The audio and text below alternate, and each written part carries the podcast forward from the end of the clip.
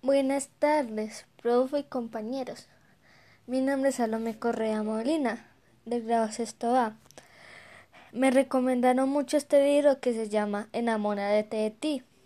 Les voy a hablar unas cosas. Es darse una oportunidad de sacar la versión de cada uno y así descubrir cuando seamos uno. Además, quererse a uno mismo también implica es darse gusto de lo que uno más quiera es aceptarnos, respetarnos así como somos, aspirar a ser mejor en todo, tener proyectos y ser una persona mm, honorable. Debemos afrontar realidad aquí que vivimos en los obstáculos, dificultades, así perder, amar a otras personas. La enseñanza que me dijo que eres uno mismo es aceptar como es en todos los defectos.